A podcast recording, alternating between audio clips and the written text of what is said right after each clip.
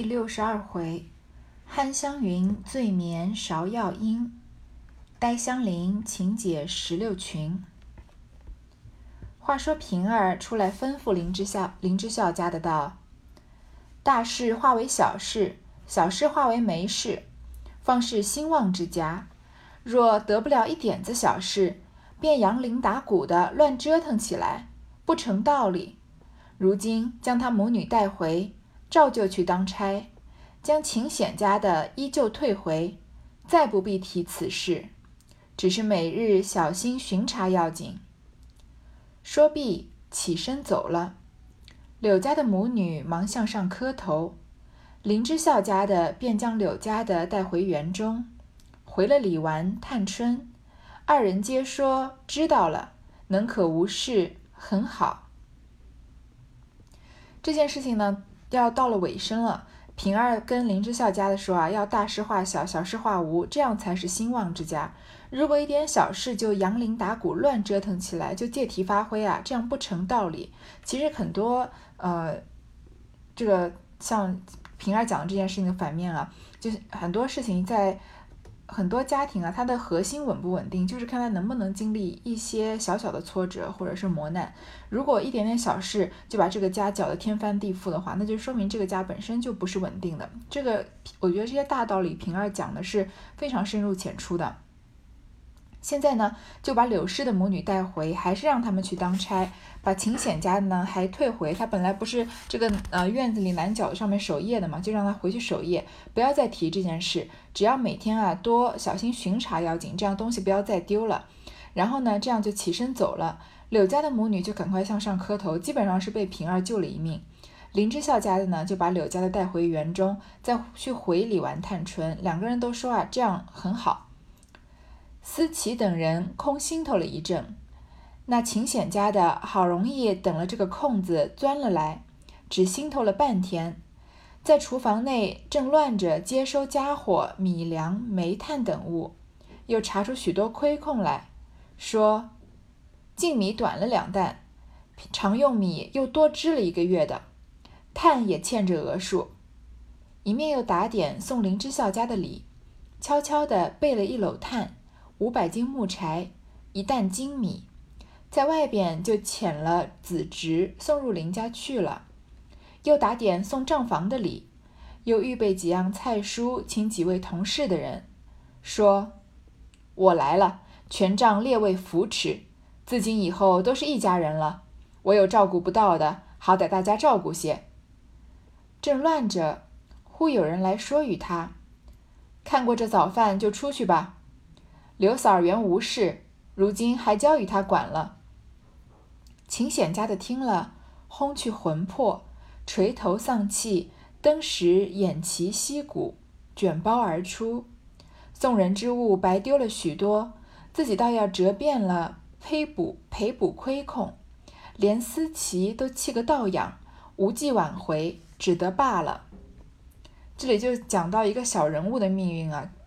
在整部闹剧中最结尾的时候才出场了一下的秦显家的，本来他一兴兴头的可以顶替柳家的来管大观园的厨房，这是一个就是多么有油水，人人都向往的一个差事。可是呢，已经这真是属于到手的鸭子飞了。这个柳家的又说他没有没有偷东西，然后又回来管这件事情。那秦显的只管厨房管了一个早晨。思琪这些人啊，他空心头了一阵。这个秦显家的，好像好不容易找找了个空子钻出来，在墙角守夜，有什么油水可捞呢？这个是个非常不重要的工作，可能平常拿的钱也非常少。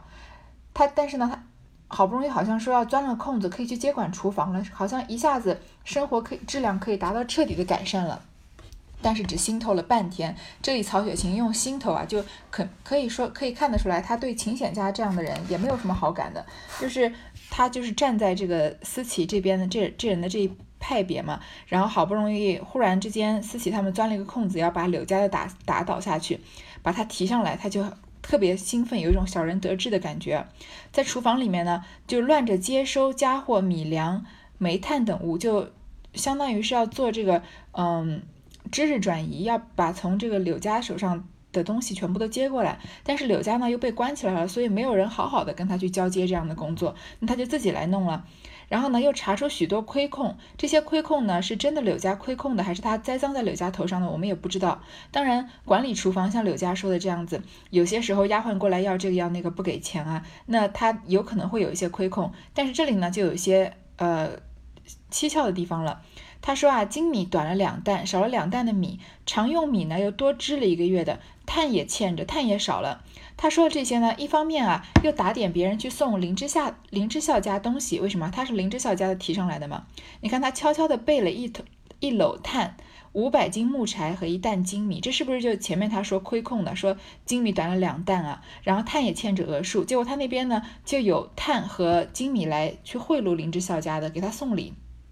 那很难让人不想不去想，说是他把这个亏把这个东西慢瞒下来，然后。栽赃在这个柳家的头上了，就但是这也有可能，就像前面的玫瑰露的事情一样，主人家少了玫瑰露，嗯，请这个刘刘五儿他多了玫瑰露，并不代表是刘五儿偷的，所以这就是一个罗生门了。我们也不知道是到底是秦显栽赃的呢，还是柳家的真的亏亏空了这个东西。总之，秦显秦显家的呀，给了林之孝家的不少东西来这个巴结他，因为他得到了好处嘛，让他的子侄啊送到林家去了。然后还要打点送账房的礼物啊，还有几样菜蔬请同事的人。你看他一走进厨房说的话，就好像自己已经是个主人一样了。说我来了，全仗列位扶持，都是大家帮我的。以后呢，我们就都是一家人了。你讲话一一副这个主人的架势。以后我有照顾不到的呀，大家好歹要照顾一些。结果威风还没逞多久，就忽然有人说啊，你把这顿早饭看过去就算了，这个刘嫂子原来没事儿，如今还交与他管了。这个秦显家听了，轰去魂魄，突然之间魂都给抽了。这个人生真是大起大落，在一个早上全部都被秦显家的这个人给经历过了，垂头丧气，顿时啊偃旗息鼓，卷包而出，带着包就这样灰溜溜的走出去了。但是他送人的那些东西呢，他不能再拿回来吧，所以只好自己要折变了赔补亏空，自己还亏了不少钱，所以。其实从我们从客观的这个角度来看啊，虽然很看不起秦显家的这样子小人得志，然后一一旦这个嗯又遇到了挫折，就灰溜溜的退出的这样的一个形象。另外一方面，我们也为小人物感到非常的悲哀啊，他就是在这样的一个闹剧里面，一个命运完全被操控的人，所以到到最后就留了这样，可以说是一个以喜剧式的写法来写这样一个悲剧性的人物了。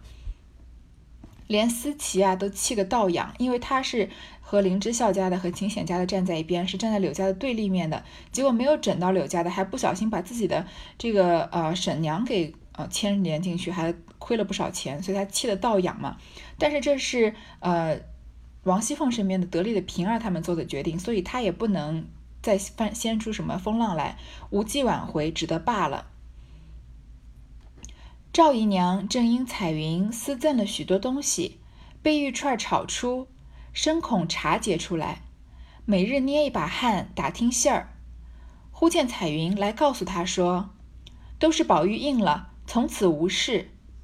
赵姨娘方把心放下来。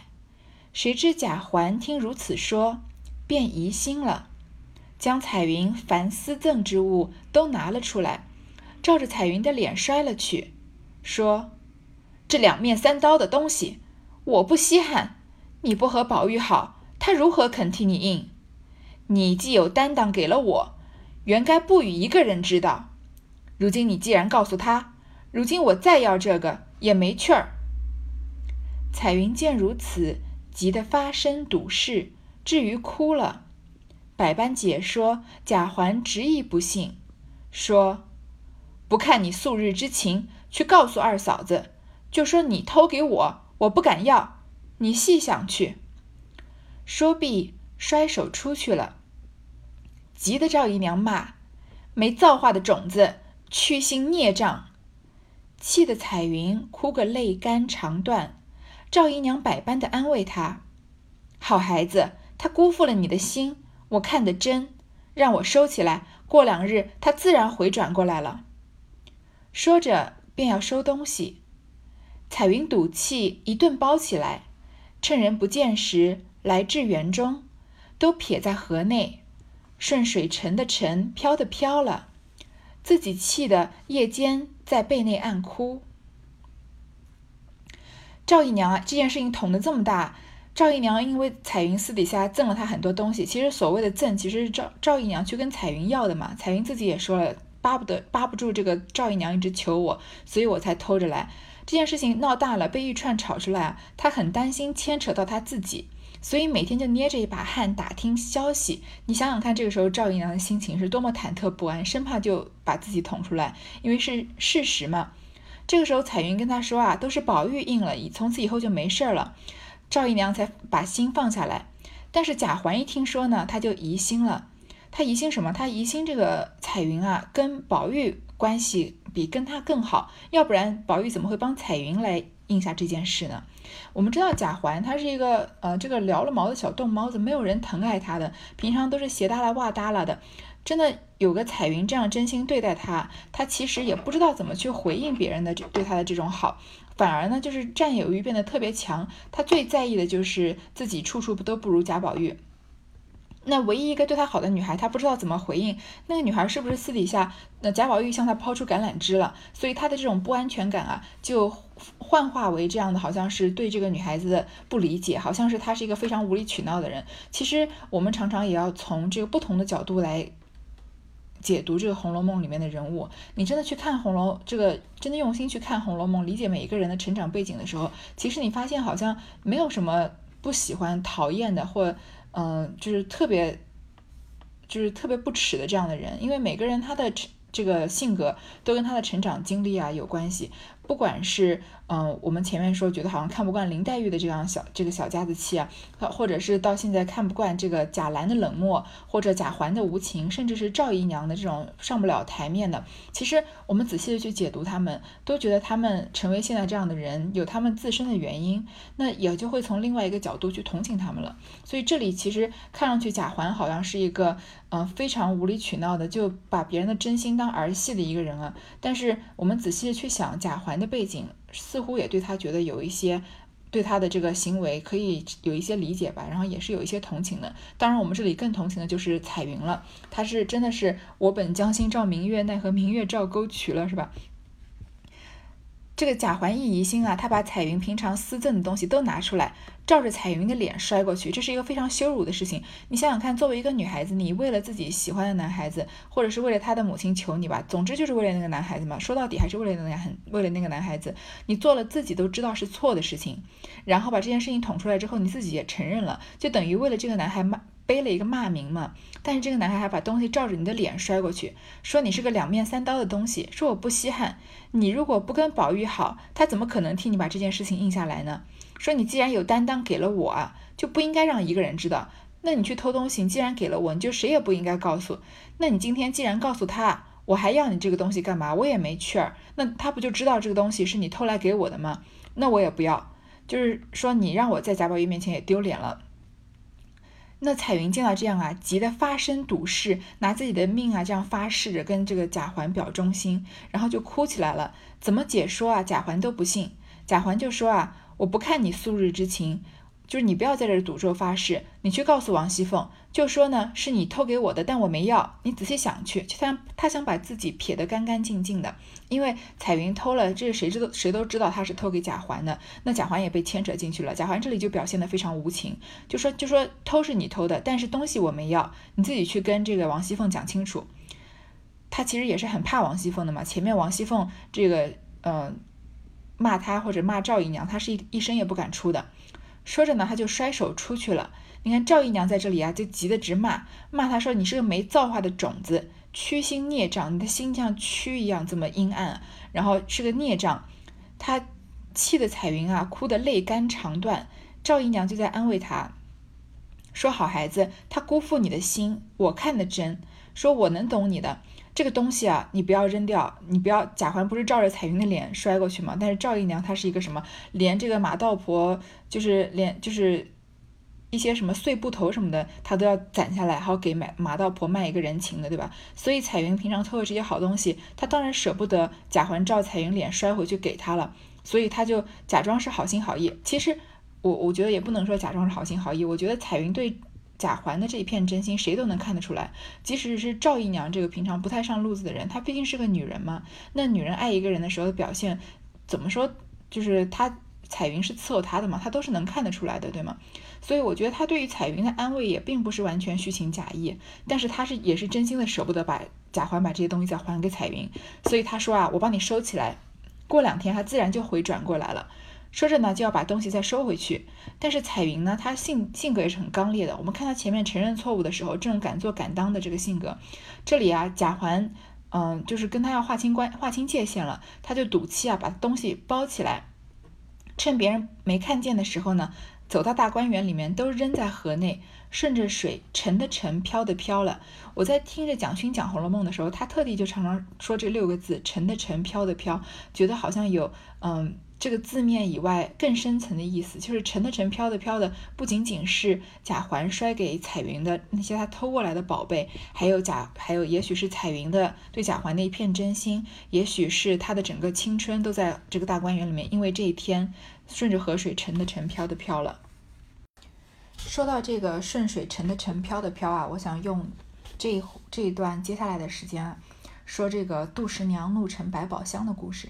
其实这个故事呢，在我们初中的语文课本上就已经读过节选了，但是想要我想要在这里把它特地拿出来说一遍，其实就是对于彩云这样子的这种不得善终的爱情吧，有我觉得好像可能是有一种同情，然后他这个故事呢本身跟杜十娘的故事啊也有很多相似之处，那看到顺水沉的沉，飘的飘，就忍不住想到这个杜十娘的。嗯，把百宝箱沉，自己和百宝箱都沉在水里面，顺着水飘走的这个故事了。好，这个杜十娘怒沉怒沉百宝箱的故事呢，它的男主人公叫李甲，甲就是甲乙丙丁的甲，是说一个明朝的故事。这个故事是收录在这个三言二拍里面的《警世通言》里面。它的作者呢，就是我们前面说过明朝很著名的小说家冯梦龙。其实读完这个《红楼梦》。我本来我一直在想，如果以后把这个《红楼梦》读完了，接下来要读什么？是去读这个《红楼梦》里面提到的那些读起来口齿留香的这个，啊，这些什么游园惊梦啊这样的戏曲呢？还是读《红楼梦》这个吸取了很多这个这个故事情节和这个嗯文学创意的这个《金瓶梅》呢？但是我想了想来想去啊，我觉得可能来读三言二拍比较嗯。合适，因为它的它有它的故事情节在里面，然后也有它的一些嗯发人深省的地方在里面。虽然很多时候它没有《红楼梦》可能写的这个文学性这么高，但是其实也是读起来让人齿颊留香的。所以这里我要串个场读一下，说一说这个杜十娘怒沉百宝箱的故事，不是逐逐字逐句的读啊，就是大概讲一下它的故事情节。这个男主人公叫做李甲，然后。他是跟这个他同乡啊，有一个叫柳玉春的，这两个人算是男一号和男二号了。他们俩呢，在这个教坊寺院里面游玩的时候，遇到了一个名妓杜十娘。在明朝那个年代的名妓，有很多时候是，嗯，这个不仅仅是我们现在对于这个妓女的这样的定义。现在现在我们对于这个妓女，可能是一种非常。让人不耻的一个职业，当然那个时候也是是个下九流的职业，但是他们是多才多艺的。有时候就像大户人家的小姐，那个时候，嗯，会被这个封建礼教控制到，说女子无才便是德，只能读一些这个女诫啊，这样像李纨这样子的人。但是这样子，这个在这个青楼里面的女孩子呢，她们有时候会接触到更多的这个知识，见面见闻更广，因为他们见识到的人也是达官贵人，有些人甚至是这个，嗯。这个精彩绝艳，她是甚至是卖艺不卖身的了。这个杜十娘呢，她因为在家里面排行第十，所以别人都叫她十娘。她那个时候见到李甲的时候，她才十九岁，因为长得非常非常的美啊，所以出非常的出名，是一代名妓了。那李甲见到杜十娘呢，就对她一见倾心。那杜十娘其实一直都想要从良，一直都想要摆脱她这个妓女的身份，又遇到李甲，觉得李甲这个人啊忠厚至诚，就是忠厚老实又非常的诚恳，所以她就爱上了李甲，两个人呢就两等于两相欢好，两个人就好像夫妇一般，这个终日相守。但是李甲呢，他是一个读书人家出身的，是这个国子监生。虽然不是什么大官了，但是以后也是要从这个走仕途的。他惧怕家里面啊，嗯，会看不起这个杜十娘的出身，连带也看不起他，所以他不敢为杜十娘落籍赎身。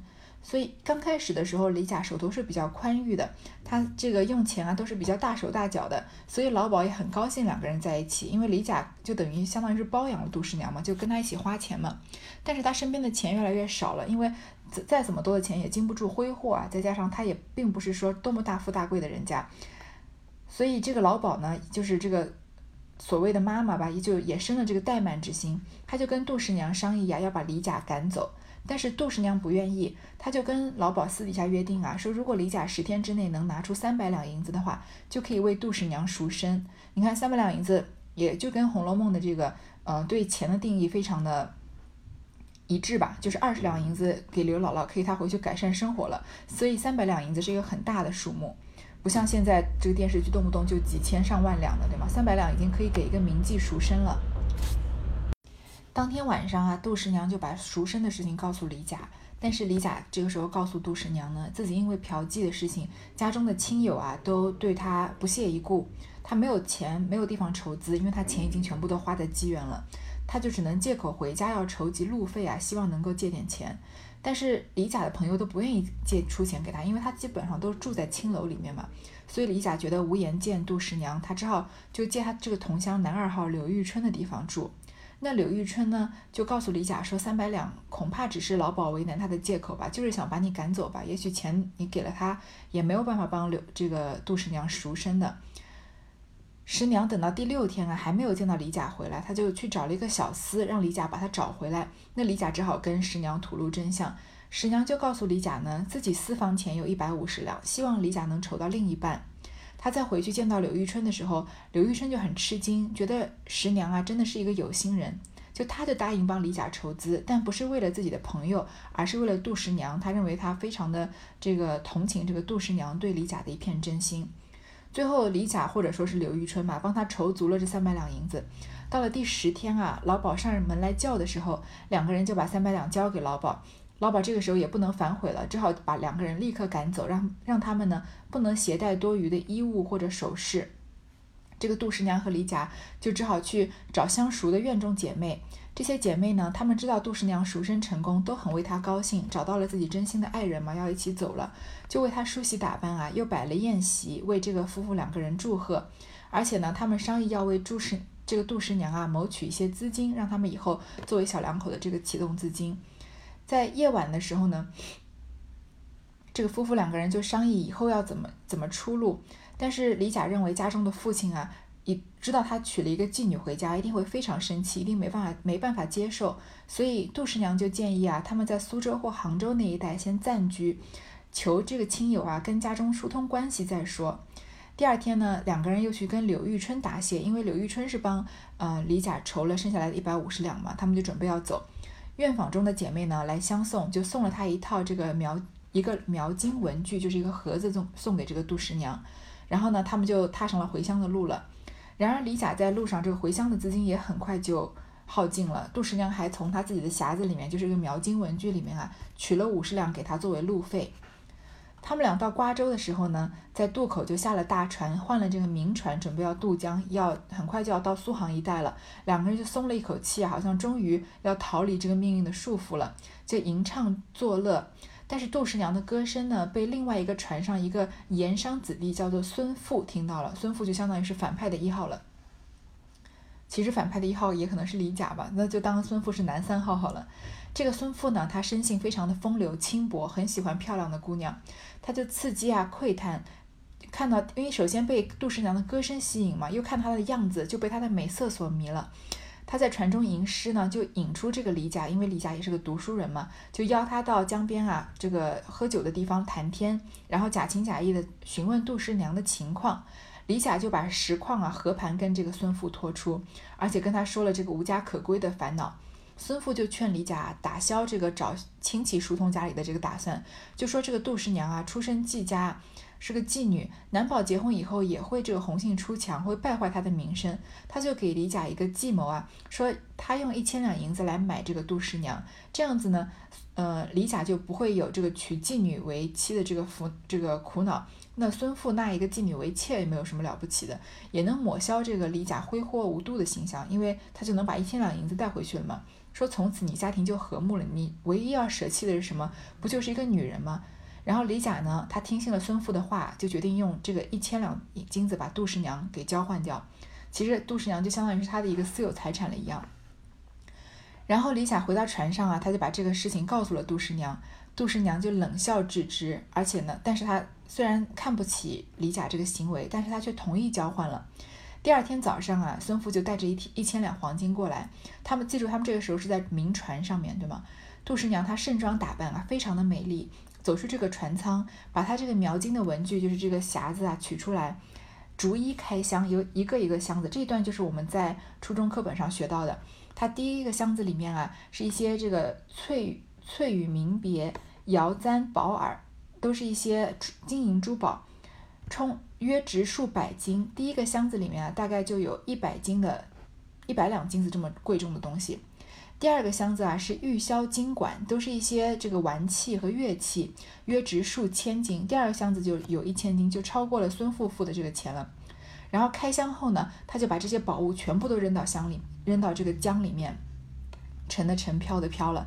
最后一个箱的匣子里面啊，是有月明珠、夜明珠。夜明珠应该就是珍珠吧？是我们常常在这个古代神话故事里面读到的一个东西。还有一些祖母绿啊、猫眼啊，这样这些非常稀有的宝石，很多人见都没见过，连价值多少都不可计量，是无价之宝了，都是就是比千两黄金要多很多很多了。但是这杜十娘一直拿着收着这个匣子，这个她姐妹给她的这个匣子，李甲一直不知道她有这么多这么贵重的东西。那他看到就非常的后悔，就抱着杜十娘痛哭啊。杜十娘就跟他说了这样一段话，说：“妾风尘数年，私有所积。我在这个呃红尘中打滚这些年啊，当了妓女这些年，有一些积蓄，本为终身之计。本来我是要这些钱是为了我后半辈子养老的，相当于是这个养老基金了。”自遇郎君，山盟海誓，白首不渝。我自从遇到你李甲，我就不顾一切的爱上你。我跟你山盟海誓，我们说要白头到老的。前出都之际，假托众姊妹相赠，箱中蕴藏百宝，不下万金。说我们之前出去的时候，这个钱本来就是我的积蓄，但是我给我那些姊妹啊，我留了一手，我假装是他们送给我的。箱中的这些百宝啊，比一万两黄金还要多，过一辈子是绰绰有余了。然后他又斥责这个孙父说：“你破人姻姻缘，断人恩爱啊！是你这个把我们一对鸳鸯给拆散了。”然后又谴责李甲说他有有眼无珠，对他无情无义，说你惑于服役，中道见弃，负妾一片真心。你因为别人的一些议论是是非非，所谓的人言可畏，你就半途而废，然后把我中途抛弃了。你辜负了我的一片真心，最后杜十娘就抱着这个价值万金的这个匣子沉入江里面，众人就都骂李甲，说他是个负心薄幸之人，还要准备打这个李甲和孙富。最后呢，李甲他终日溃悔，欲成狂疾，终身不全，一辈子都这个病都没有好，就疯了嘛。那孙富也受惊成病，受到惊吓了，常常看到杜十娘在他旁边骂他，奄奄而逝，也是不得善终。然后。这个柳玉春呢，他学这个学习学成归后啊，他有一天在江边洗脸，不小心他的铜盆掉到水里面，他令人打捞的时候捞出一个小匣子，这个匣子呢就是杜十娘当时扔的这个百宝箱。他他晚上就梦见杜十娘入梦，告诉他的事情后面的事情啊，就说这个匣子里面价值万金的宝物啊，是为了报答他当初一百五十两赠赠银的这个情情分。这个故事到这里就结束了，所以就是好人都有好报，恶人就是有恶报。当然，杜十杜十娘是没有什么好报了，这是一个比较浅显的一个结论吧。但是我们从这里能看得出来，就是这个李甲他当时也许是爱过杜十娘吧，也许是只是一种痴迷或者是一种情欲。但是杜十娘是把自己的一片真心和自己的下半辈子都是啊托付给这个李甲了。但是李甲呢，一直觉得这因为世界上世上面人人就是。很担心别人对他怎么评价，不管是自己的亲人啊、父亲啊，还是孙父啊，这不相干的人对他的评价，所以一直在辜负杜十娘的一片真心。首先，你不愿意筹这三百两的帮他赎身的钱，然后呢，为了一千两金子要把这个杜十娘卖给这个孙父，他完全认为，首先他完全把这个呃杜十娘的真心视为婢这个婢女了，婢媳，就把它当成自这个不值钱的东西，视如草芥吧。然后。嗯，另外一方面呢，他就觉得好像杜十娘跟他走了，他并不把杜十娘当成一个独立的人来对待，他认为那就是他的一个东西嘛，一个财产，别人要买那就一千两黄金卖掉好了。其实，在我们现在看来是很荒谬的，因为你的妻子或者你的女朋友并不是你的财产，对吗？那杜十娘她一片真心就托付给了一个不值得托付的人，然后他就是你你想想看，杜十娘当时在李甲和这个孙父面前说。拿起打开一个抽屉，说这个这些东西啊值一百两黄金，然后就扔到河里面去，然后再说啊这些玉箫金管啊大概值一千两黄金，然后又扔到河里去，最后说我这个东西值一万两黄金，但是也把它把这个宝贵的这个百宝箱和他最宝贵的自己的生命一起投入河里了，这其实就是那个年代女子最不得已的，以以他们的形式可以说说是最悲壮的一种复仇吧。在这个故事里面，男人大多数都是很不堪的，像李甲，像孙富。然后女孩这个女子呢，为了爱就是非常的决绝，非常的这个贞烈。即使杜十娘是一个妓女，但是没有人敢说她的爱情不纯粹，对吗？所以这样一个悲剧的故事，就我我就感觉这个彩云和贾环的这段故事。很有可能是受了受了这个杜十娘的故事的影响，所以彩云为了贾环不顾一切做了大逆不道的事情。其实这件事情捅出来，就像前面王熙凤说的刘五儿的下场一样，打四十板子要赶出去，基本上仆人被赶出去，命也就没了，对吗？他为了贾环做出大逆不道的事情，也是嗯，就相当于像杜十娘为了李甲一样，舍弃了一切了，要离开他这个嗯赖以生存的空间，然后要去。做他的妻子，对吗？但是最后没有得到真心的对待，所以他就把别世俗人们认为非常重要的金银财宝啊，就是赵姨娘说：“哎，你别，嗯，你不要冲动啊，我帮你收着，对吧？”或者是，嗯，杜十娘手上这个百宝箱一样，扔到水里面就沉的沉，飘了飘了。其实到了这个这些金银珠宝啊，没有了就没有了。但是这两个女孩子的，不管是她们的真心，还是她们的青春，甚至是也许是她们的一条命吧，就。其实就在这个时刻已经是化为乌有了，所以这是一个非常非常悲剧的故事。嗯，觉得不管是彩云啊，还是杜十娘，她在那个年代，因为受到就是因为封建礼教的压迫嘛，所以不像我们现在谈谈得来就谈，谈不来就分手嘛，他没有没有那么简单。对他们来说，他们相当于就是男人的附属品。杜十娘。嫁了这个李甲之后，可以被李甲卖掉。那彩云更不用说了，她只是贾府的一个丫鬟，她本来就是主人的财产。所以他们爱错了人呢，基本上就要把自己的命都搭上了。所以这是一个非常悲剧的故事。好，这里这一段就先读到这儿。